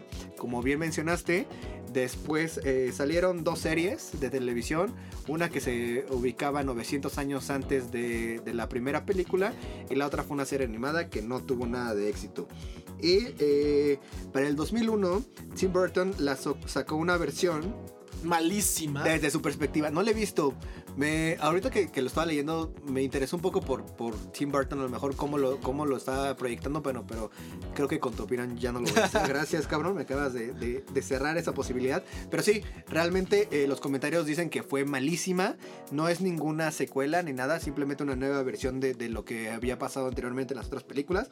Y bueno, eh, pasó de noche esa, esa película. Y para el 2011 volvieron a sacar eh, esta, esta franquicia de, películas. eh, una serie de tres este, películas. La primera salió en el 2011, la otra en el 2014 y la otra en el 2017, me parece. Entonces, eh, en esta del 2011 eh, sale James Franco. ¿De qué va esta película? Pues principalmente James Franco es un científico que está buscando la cura contra el Alzheimer. Eh, en estas vacunas o estos eh, retrovirus le llaman, me parece, sí. eh, los prueban con, con algunos simios. Este simio con el cual están probándolo eh, se llama Ojos Brillantes. Y cuando lo están probando se pone como muy histérica y entonces, bueno, ¿qué pedo? Vamos a matarla porque pues esto no está saliendo. El problema es que se dieron cuenta que estaba preñada y que tuvo un bebé go- gorila, bueno, no, no es gorila, un bebé, Bebé simio. simio. Ajá, llamado César, que este nombre se lo puso James Franco y se lo llevó a su casa Por las para pizzas. cuidarlo. Por su, afición, por su afición a las pizzas de Eh, Caesars. Sí, seguramente. Seguro, sí. De, de hecho, primero salió el, el- el simio y después las pizzas. Little Salió a partir de, de esta película. Es lo que se comenta, sí. Es lo que se comenta muy fuerte, ¿eh? muy buenas pizzas, de hecho. No, son Eh. malísimas. Saben a plástico. O sea, ya calientita toda la- todas las pizzas saben bien, pero dale dos horas a tu Little Caesars y esa madre es de plástico. Little Caesars patrocínanos. Entonces, eh, ¿qué pasa? Bueno, pues lo está curando, convive con él, sigue desarrollando la vacuna. Su papá tiene Alzheimer y las prueba con él. Eh, y bla, bla, bla. Bueno, es el conflicto, ¿no? De cómo este, este César lo defiende por un conflicto que hubo, se dan cuenta, se lo quieren llevar, lo encierran. eh, César ya tiene una inteligencia por esta va- vacuna, se libera y bueno, de ahí sale todo este desmadre de, de cómo la raza de los simios que tienen inteligencia es superior ya después de los humanos. Claro, que te plantea este, este conflicto ético sobre si es bueno o no experimentar con animales y, y sobre si los animales tienen esta. esta. Pues. forma de poder razonar y de poder sentir que a veces los humanos dejamos de lado, ¿no? Cuando estamos siendo Ah, como. mames, o sea, está, está muy cabrón. Y, y bueno, si la quieren ver y si no la han visto, la del 2011 en, en, Rotten, en Rotten Tomatoes tiene 81%. O sea, es bastante aceptable. A mí realmente me gusta muchísimo. Cualquiera de las tres. La primera creo que siempre es la mejor. Y también de aquí, pues salen varios memes, ¿no? O sea, desde las primeras del 68, si han visto algún meme de, de AMLO hablando con los seguidores y los simios, de ahí parte también. Y hay un meme en donde eh, James Franco está con, con César y se le acerca al, al- al oído Sí. y le dice algo al oído, ¿no? En, en la película dice César's Home, Ajá. donde ya es casi el final de la película, pero bueno, de ahí se desataron muchos memes que, eh, que bueno, que son parte de, de- de esta película, ¿no? Entonces pueden ir hilando de dónde proviene todo esto. Y de ahí se derivaron otras dos, ¿no? El planeta de los simios confrontación Exacto. y, y la guerra, el planeta de los simios la guerra, que no están, o sea, están, están hiladas en el sentido de que César sigue siendo el hilo conductor, Correcto. pero ya no se hace tanta referencia a James Franco ni a No, nada de hecho, de hecho, la uno. segunda ya no sale James Franco. Sí, de no. hecho, es la continuación y pasan, me parece, 10 años en el cual ya eh, los simios son los que están controlando el planeta y, los humanos son la de- resistencia, de humanos. Entonces sigue habiendo esa, esa, esa, esa pelea por saber quién es mejor. Pero también eh, lo importante de esta es que dentro de los simios, ya con inteligencia, hay traiciones. O sea, alguien, un grupo quiere traicionar al, imperio que tiene ya desarrollado este César. Entonces se vuelve también interesante porque desde el punto de vista de los simios, eh, puedes ver que pues, con inteligencia también entre ellos se pueden estar traicionando, ¿no? Y derrocarlo para quien saber es el mejor. Y bueno, esa es mi última película. Véanla, la neta vale la pena en cualquiera de las tres. Se van a entretener bastante. Y yo, para cerrar con broche de oro, eh, me quise ver un poquito creativo y pensar fuera de la caja y dije, ok, no van a ser animales gigantes, van a ser dinosaurios. Y si hay una película, la, la esencia de las películas de dinosaurios por excelencia es Jurassic Park, la 1, la de 1993. Gran película. Dirigida también por Steven Spielberg, eh, maestro de, de la, de la ciencia ficción, que ya después demostró ser un maestro en un montón de otras cosas. Este, igual ¿Maestro inspirada. ¿Eh? ¿Crees que haya sido maestro Pokémon también? Eh, sí. ¿Sí? ¿Sí? creo que sí. Tuvo, tuvo un Pikachu Ah, sí. y un Pikachingas a tu madre. Ah, ¿no? muy bien, bien, me parece. bien. Este. También inspirada en, en una, en un libro. eh, aquí básicamente lo que, lo- de lo que se trata Jurassic Park es este. Un, un científico logró sacar el ADN de un mosquito que picó a un dinosaurio. El mosquito sacó su sangre y este señor sacó la sangre del mosquito picado. Bueno, del mosquito que picó, más bien. Y logró así hacer dinosaurios. Lo cual es, eh, yo creo, uno de los mayores sueños de la humanidad. Va a estar increíble. No mames, o sea, creo que si existiera un verdadero parque jurásico, seguro sería carísimo ir, pero estaría dispuesto a ahorrar años para poder ir. O sea, Valió cada maldito. sí, sí, sí, claro. Sí, o sea, amo a los dinosaurios y, y de hecho lo que, lo que nosotros hoy nos imaginamos como dinosaurios, o sea, estos como reptiles con piel áspera y cuer es gracias a Jurassic Park porque en realidad los científicos han descubierto que los dinosaurios en su mayoría tenían plumas y que no eran tan como, como nosotros nos los imaginamos y que no, por ejemplo, el sonido que emiten eh, el tiranosaurio Rex, etcétera, en estas películas, en realidad son eh, gruñidos de oso y de perro este, modificados Sí, en, sí, en sí, un los- estudio. y que probablemente no, no sonaban así los dinosaurios por las, por las capacidades Ahora. este, óseas que tenían. Ahora, perdón que te interrumpa, pero eh, tú dices, bueno, si existieran, iría a pagar. Pero irías a pagar cuáles, los de Steven Spielberg o los que estás diciendo que tienen plumas, que al final de cuentas suenan mucho más increíbles. No, los no, reales. Para los de Steven Spielberg, pues ya puedo ir al, al, al parque Naucali, güey. y ahí te das un quemón de más o menos cómo son los de Steven Spielberg. No, pues son gárgolas ahí, ¿no? No, no, no dinosaurios. No, sí son dinosaurios. ¿Ah, sí? sí. Ah, ok. El dinoparque del parque Naucali, güey. Bueno, Este- de cuentas es una gran. Al final, eh, pues sucede algo muy similar al planeta de los simios, que es como, pues por andar jugándole a ser Dios, eh, pues tu creación se vuelve en tu el tiro contra. por la culata. Este, también hay muchos memes al respecto. Pudimos, cono- o sea, yo ahí fue donde conocí a Jeff Goldblum, que es, es un actor tan increíblemente raro, pero soy muy fan de las cosas y locuras que él hace. Este, y pues de ahí se, desprendieron un par de secuelas bastante malas, la de, El Mundo Perdido y luego Jurassic Park 3. Cada una más mala que la anterior, o sea, no hay comparación con la, con la 1. Con la 1 no. Eh, la dinámica que tienen este, los niños con, con, con el arqueólogo Grant, que es interpretado por, por el gran Sam Neill. Este, esa dinámica es es súper padre. Este, la música, de nuevo, aquí vemos eh, la importancia que tiene la música en las películas y sobre todo la importancia que tiene la música en las películas de Steven Spielberg. Totalmente. sí. Es como es música muy inspiradora, música, o sea, hace hace gran parte de la película es, es la música. Es que sabe perfectamente qué notas poner, o sea, que te llegan a, a- a- tener algo dentro de tu cuerpo que, Exacto. que, que emana, o sea, que, que te hace Claro, empático, que no sé te- cómo que te decirlo, maravilla. pero- exacto. Y, y- y otra cosa que es aquí importante es a toda la gente pensando, por ejemplo, en Kong y Godzilla, que dicen, ay, es que no importa el guion, lo que importa es ir a ver los golpes. No, Jurassic Park es la prueba de que sí importa el guion, porque bien podría ser una película donde lo que quieres ir a, es ir a ver dinosaurios y ya. Pero aquí el guion, el cómo va llevado, es una joya de película. Totalmente. Y es por eso que eh, le asignamos este puesto de cierre a nuestro tema de, del día de hoy. Y eh, pues eso es todo del tema de eh, otras películas con animales. Bien. Hay muchos más, ¿eh? No, O sea, sí, hay, hay muchísimas más. De Eh, otros animales. que no- Estaba a punto de hablar de Ted, que también es bastante buena. Sí, bueno, pero es un oso de peluche. Pero es un oso. es un cuentas. oso. Hay, hay muchas más, creo que, que hay tela de donde cortar, pero bueno, estas creo que son las que nosotros nos pareció más representativas y Sí. que pueden ser entretenidas para la audiencia también. y cuéntenos, si alguien está, de acuerdo, está en desacuerdo y cree que hay unas mejores, cuéntenos, está este, el- nuestro, nuestra cuenta de Instagram, eh, los-pardillos-bajo, o pueden encontrarme a mí en Twitter como arroba rckrw.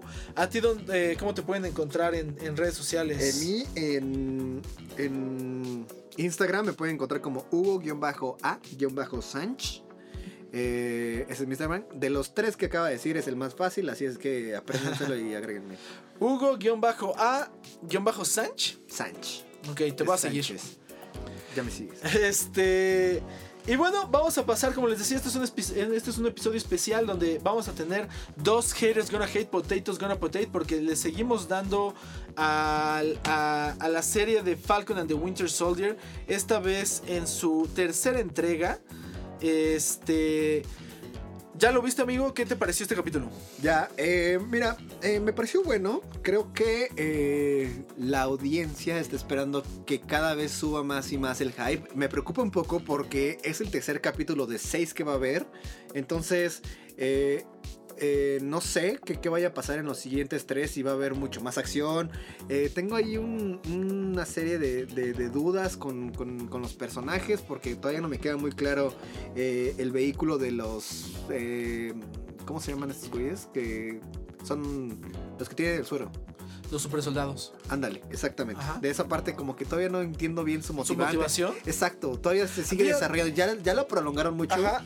Y... eh, Ahí hay un dato curioso que es interesante que eh, esta serie la grabaron en 2019, o sea, la empezaron a grabar en 2019 Ok. y hay una parte de la trama que cortaron porque al parecer los super soldados se vieron afectados en muchos son de Sokovia y que es esta tierra que se vio afectada, etcétera, por lo que sabemos de, de Avengers.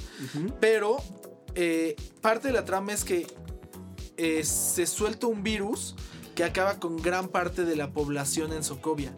Y parte de estas personas que mueren es la mamá de la pelirroja que, lidere- que lidera a los, a los eh, eh, Flag Smashers. Ah, fla, Y entonces como, como sucedió lo del coronavirus, cortaron por completo toda esa trama. Ah, interesante. Entonces hay algunas cosas, por eso todavía no queda claro cuál es la verdadera motivación. De hecho, si te fijas, hay una parte en el segundo episodio donde el soldado del invierno dice, ah, tienen aquí las vacunas, era para esa, ese virus. Y ya no han vuelto a mencionar las vacunas. Ok. Bueno, eh, ¿qué me pareció el capítulo? Bien, en general creo que se van a descubrir nuevos personajes como el de Daniel Brühl, que es este Barón Zemo. Eh, Que digo, no es nuevo. No, de hecho, eh, lo El- que iba a el- mencionar el- justamente apareció en la película de Capitán América, eh, perdón, Del eh, soldado la. Civil War. No, el soldado del invierno es No, no aparece. salió ahí. Sí, porque él es el que mata a T'Challa, bueno, a T'Chaka, y culpa al soldado del invierno. Pero hasta ese en momento nadie sabe quién es el soldado del invierno. Ok, te voy a creer. Yo lo empecé a ver en Civil War y ahí se queda. Entonces, eh, reaparece este personaje, eh, lo sacan de la cárcel. Sí, Eh, ok, sí, sí entiendo por qué dirías que es Civil War. Sí, físicamente aparece en Civil War, sí. Ah, ok, ok. En el anterior nada más lo mencionaba. exacto, exacto, sí. sí. Físicamente, entonces tenía el 100% de razón.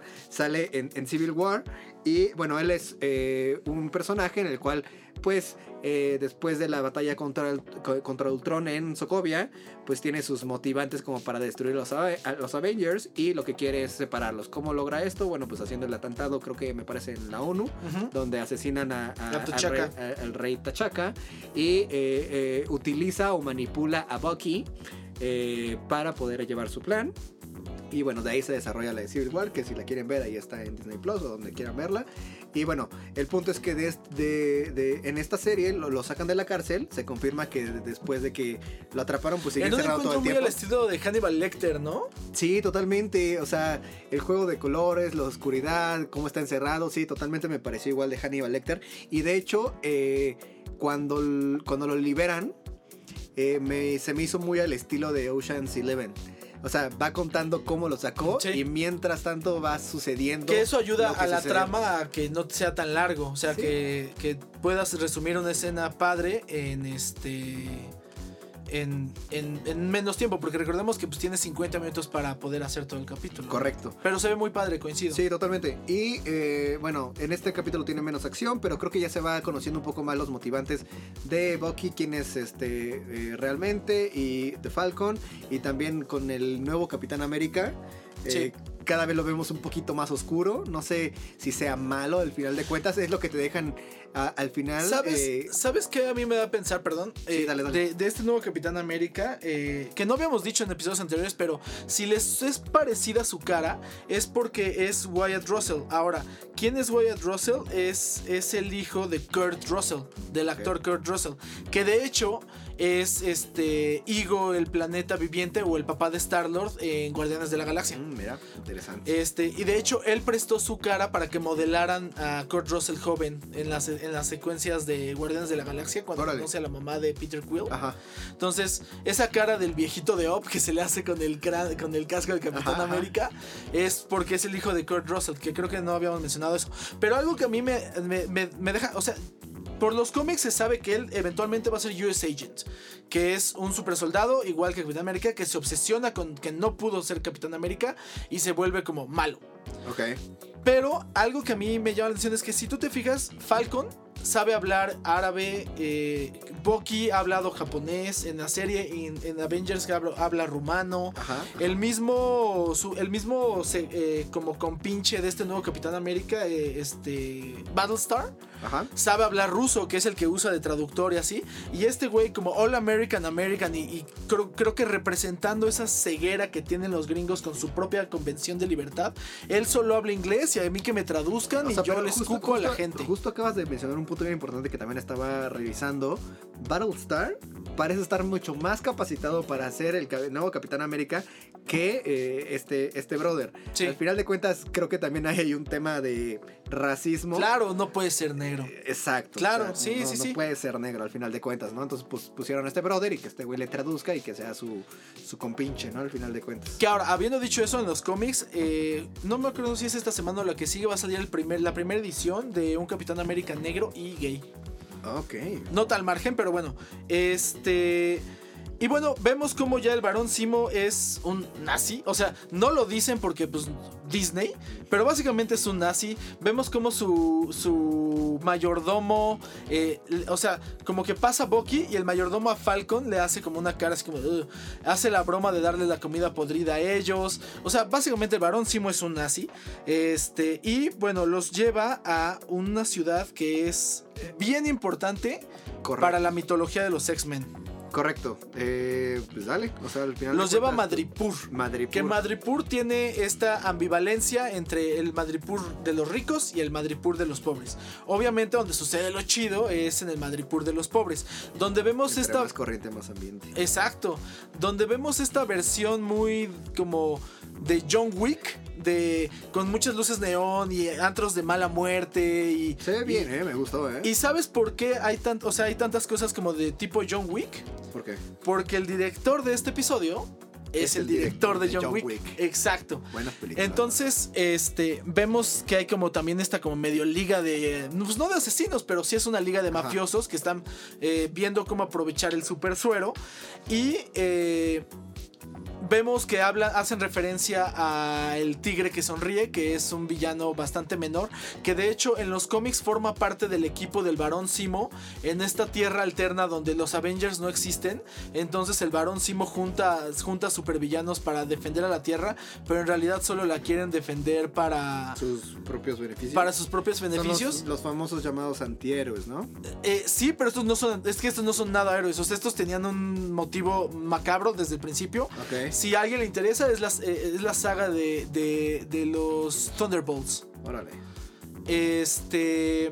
Bueno, ese es solo un, un easter egg ahí de, de Smiling Tiger. las cosas que Este. Y bueno, descubrimos que eh, la nueva agente Carter, o sea que sabemos que no es Peggy Carter, sino que es su, su, su hija, no, su nieta, eh, Sharon Carter. Sharon Carter, correcto. Pues queda, eh, pues ella fue de los que sufrió parte del gobierno, eh, que no fue, no fue, ella no obtuvo su perdón. ya había entonces salido en películas huye. previas, ¿no? Sí, sí, sí, Me ya, de hecho, que creo que salió se dio su beso a, no, de- No, desde antes, ¿no? se dio su beso, abrazo y a papacho gacho con el Capitán América. Pero le anda haciendo ojitos a Bucky, ¿eh? O sea, como que siento que se lo va a querer dar. Ah, seguro sí, pero yo no creo que los ojitos sean por ligue, yo creo que es más bien por eh, porque ella algo trae obscuro. O se sea, se habla del power del, del power broker, ¿no? Que es este es este señor que, Que le da a la gente poderes que aún no ha aparecido. Hay rumores de que ella es Power Broker. Yo no creo que esto sea así. Sobre No, todo porque no Barón. Simo, que por cierto, vemos al Barón Simo echándose unos pasitos ahí en el antro. Ay, muy bien, ¿eh? Este- Como buen don, ¿eh? Como buen don. Sí, sí, sí, así de pasitos de, de bracito hacia arriba, bien ahí. Faltan un- unos buenos beats ahí, un buen reggaetón. Exacto. Este. Ahí Va- Valesi Studios se podía rifar, ¿eh? Con un, un, un reggaetoncito Totalmente, para el varón ¿eh? Simo. Sí, estaría totalmente. bueno. Este. Y bueno, eh, vemos que la gente Carter los lleva con este, este científico que está desarrollando el, El suero. super suero. Que en los cómics este científico de hecho es más de la Segunda Guerra Mundial. Pero bueno, lo, lo trajeron al, al presente para la serie. Que es muy común que hagan Ajá, eso y está bien. Este, vemos al varón Simo por fin tomar el, el pasamontañas morado que tanto caracteriza al personaje de los cómics. Desde su abuelo, que su abuelo sí era nazi, él ya traía ese, ese pasamontañas y fue, eh, fue siendo heredado por todos los, los Simos. Este.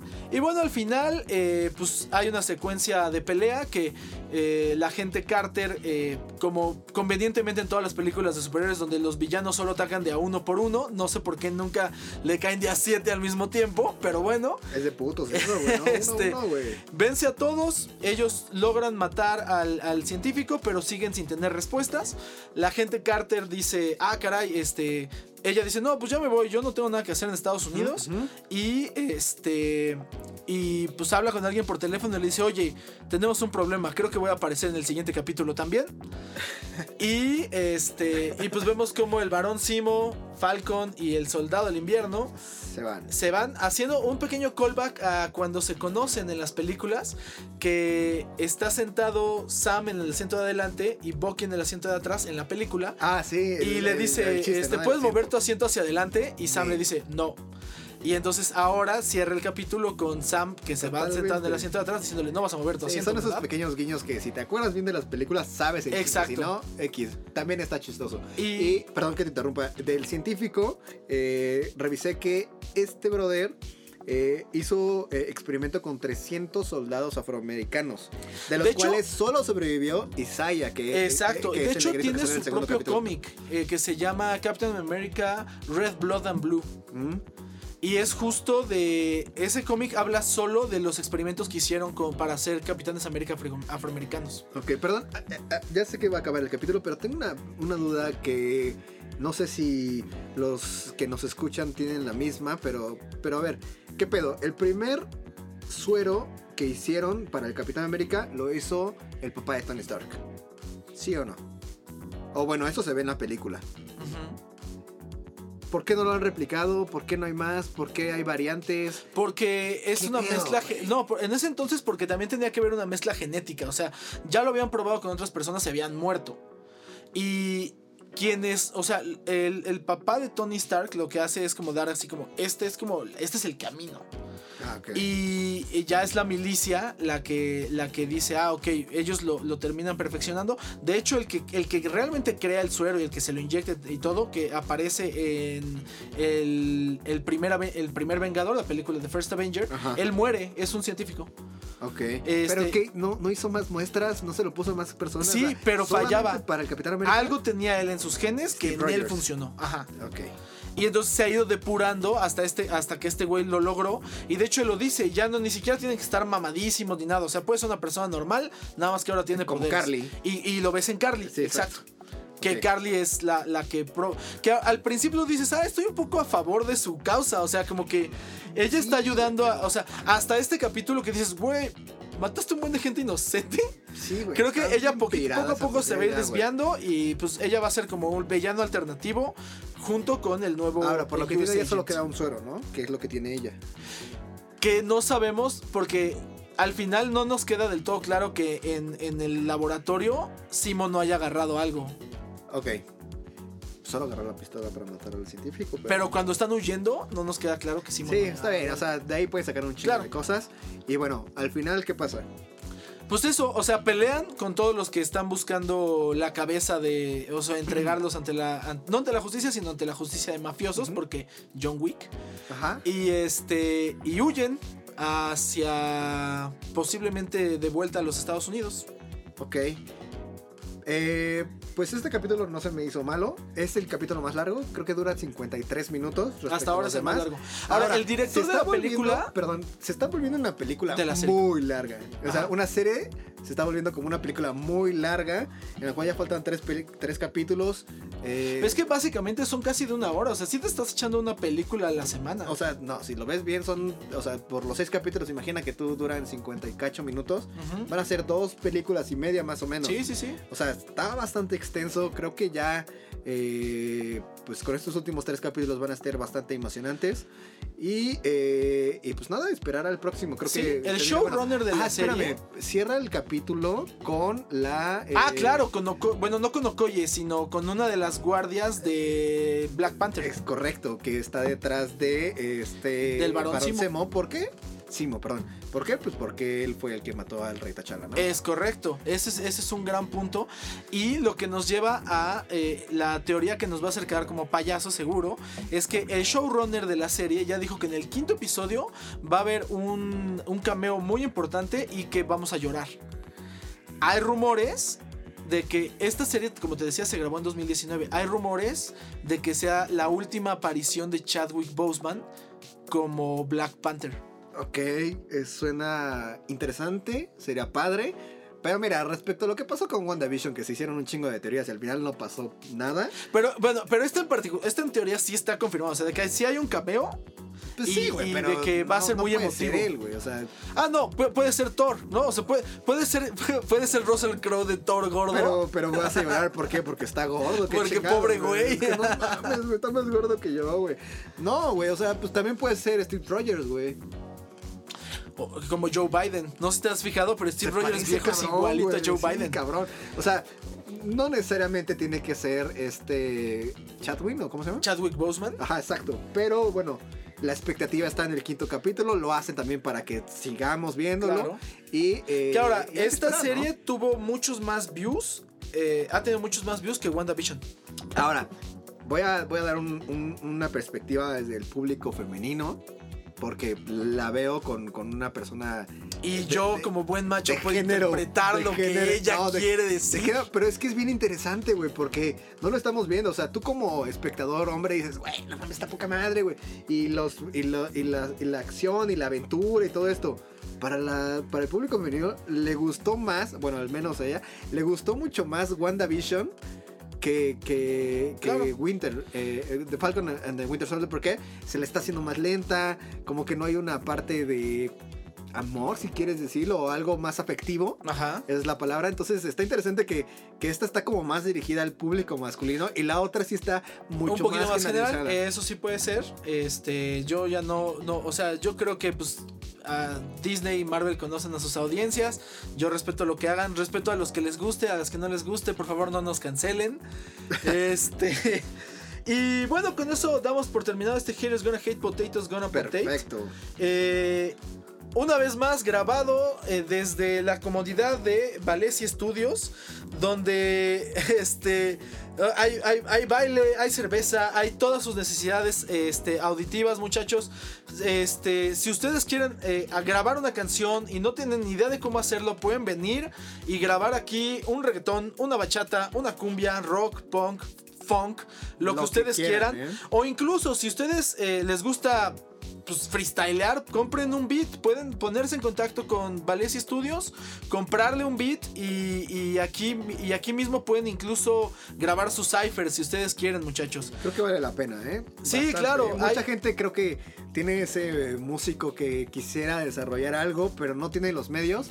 Acérquense aquí. Claro. y sin problema pueden probarse. o sea. Con precios súper accesibles, Totalmente. paquetes muy atractivos y una ubicación súper céntrica porque yo de adolescente me tocó ser este justo de esos chavitos que queríamos ser músicos y me tocó ir a grabar o ir a oficinas en estudios bien horribles. eh, aquí no, aquí todo es un ambiente bien tranquilo, en el corazón de la Narvarte, enfrente del Metrobús Eugenia, al lado del Metro Eugenia. Este... Muy accesible. Pueden contactarlo en todas sus redes sociales. Hace unos TikToks muy cagados, muchachos, como Valesi Studios. Este. Y pues bueno, eso es todo para este, esta semana. Le agradezco una vez más a, Chaps que nos haya, que nos haya acompañado. Eh, muchas gracias, amigo. Eh, el señor Sonrisas estará de vuelta en su programación habitual la próxima semana.